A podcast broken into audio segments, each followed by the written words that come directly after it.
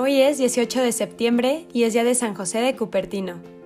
José nació en 1603 en el pequeño pueblo italiano llamado Cupertino. Sus padres eran sumamente pobres. El niño vino al mundo en un pobre cobertizo pegado a la casa porque el papá, un humilde carpintero, no había podido pagar las cuotas que debía de su casa y se la habían embargado. Murió el papá y entonces la mamá, ante la situación de extrema pobreza en que se hallaba, trataba muy ásperamente al pobre niño y éste creció debilucho y distraído. Se le olvidaba hasta comer. A veces pasaba por las calles con la boca abierta mirando tristemente a la gente y los vecinos le pusieron por sobrenombre el boquiabierta. Las personas lo despreciaban y lo creían una poca cosa pero lo, que no sabían era que en sus deberes de piedad era extraordinariamente agradable a Dios, el cual le iba a responder luego de maneras maravillosas. A los 17 años pidió ser admitido de franciscano, pero no fue admitido.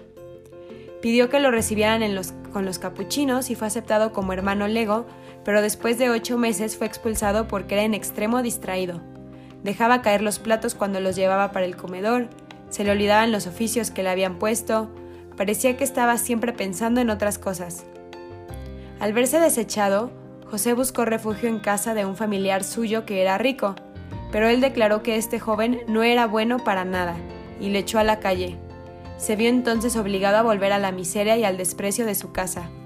La mamá no sintió ni el menor placer al ver regresar a semejante inútil y para deshacerse de él le rogó insistentemente a un pariente que era franciscano que lo recibiera al muchacho como mandadero en el convento de los padres franciscanos. Sucedió entonces que en José se obró un cambio que nadie había imaginado. Lo recibieron los padres como obrero y lo pusieron a trabajar en el establo y empezó a desempeñarse con notable destreza en todos los oficios que le encomendaban.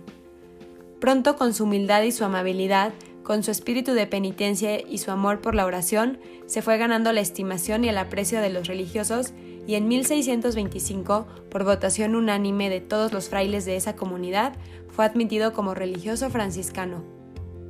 Lo pusieron a estudiar para, para, presentarse al sacerdocio, pero le sucedía que cuando iba a presentar exámenes se trababa todo y no era capaz de responder.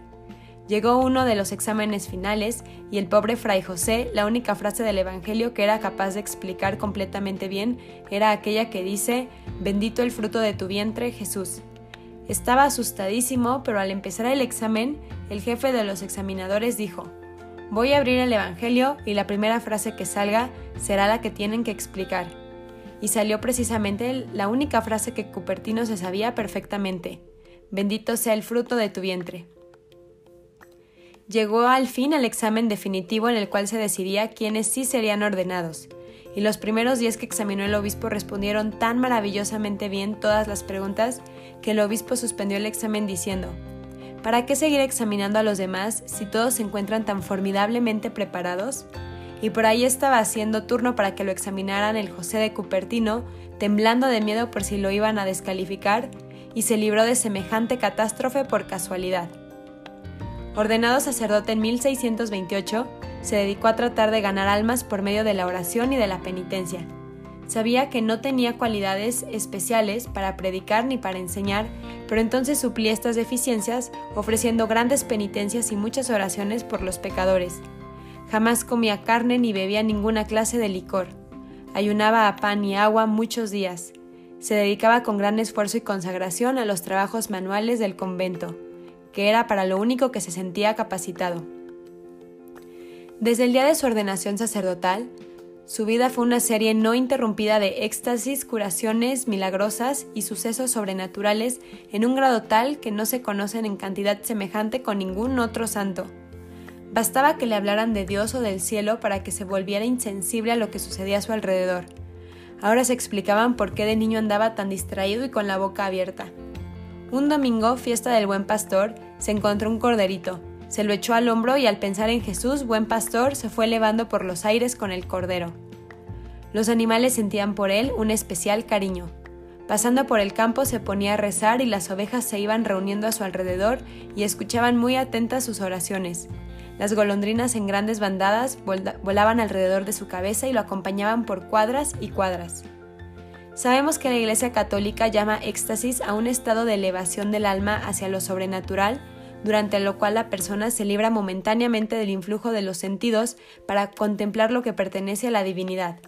San José de Cupertino quedaba en éxtasis con mucha frecuencia durante la misa cuando estaba rezando los salmos de la Santa Biblia. Durante los 17 años que estuvo en el convento de Grotela, sus compañeros de comunidad presenciaron 70 éxtasis de este santo. El más famoso sucedió cuando 10 obreros deseaban llevar una pesada cruz a una montaña y no lo lograban. Entonces Fray José se elevó por los aires con cruz y todo y la llevó hasta la cima del monte.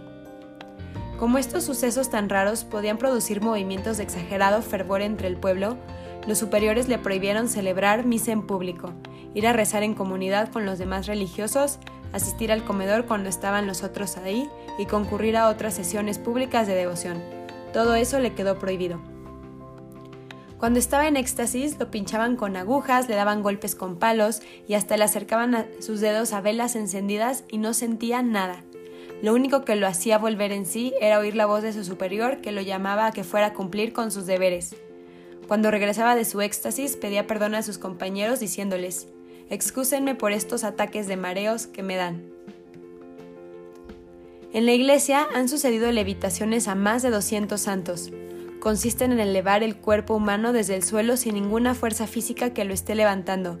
Se ha considerado como un regalo que Dios hace a ciertas almas muy espirituales. San José de Cupertino tuvo numerosísimas levitaciones. En Osimo, donde el santo pasó sus últimos seis años, un día los demás religiosos lo vieron elevarse hasta una estatua de la Virgen María que estaba a tres metros y medio de altura y darle un beso al niño Jesús, y ahí junto a la madre y al niño se quedó un rato rezando con intensa emoción suspendido por los aires. El día de la Asunción de la Virgen en el año 1663, un mes antes de su muerte, celebró su última misa, y estando celebrando quedó suspendido por los aires como si estuviera con el mismo Dios en el cielo. Muchos testigos presenciaron este suceso. Muchos enemigos empezaron a decir que todo esto eran meros inventos y lo acusaban de engañador.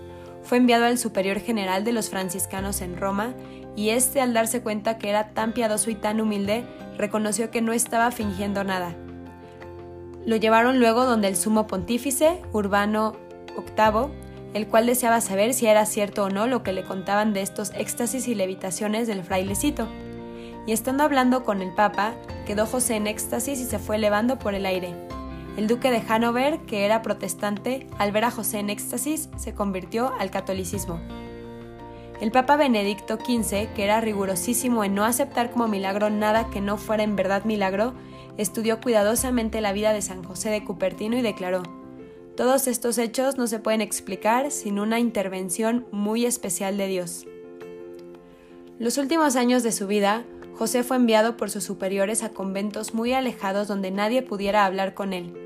La gente descubría dónde estaba y corrían hacia allá. Entonces lo enviaban a otro convento más apartado aún. Él sufrió meses de aridez y sequedad espiritual, como Jesús en Getsemaní, pero después, a base de mucha oración y de continua meditación, retornaba otra vez a la paz de su alma. A los que le consultaban problemas espirituales les daba siempre un remedio. Rezar, no cansarse nunca de rezar, que Dios no es sordo ni el cielo es de bronce. Todo el que pide, recibe. Murió el 18 de septiembre de 1663 a la edad de 60 años. Dios nos enseña con estos hechos tan maravillosos que Él siempre enaltece a los que son humildes y los llena de gracias y bendiciones. San José de Cupertino ruega por nosotros.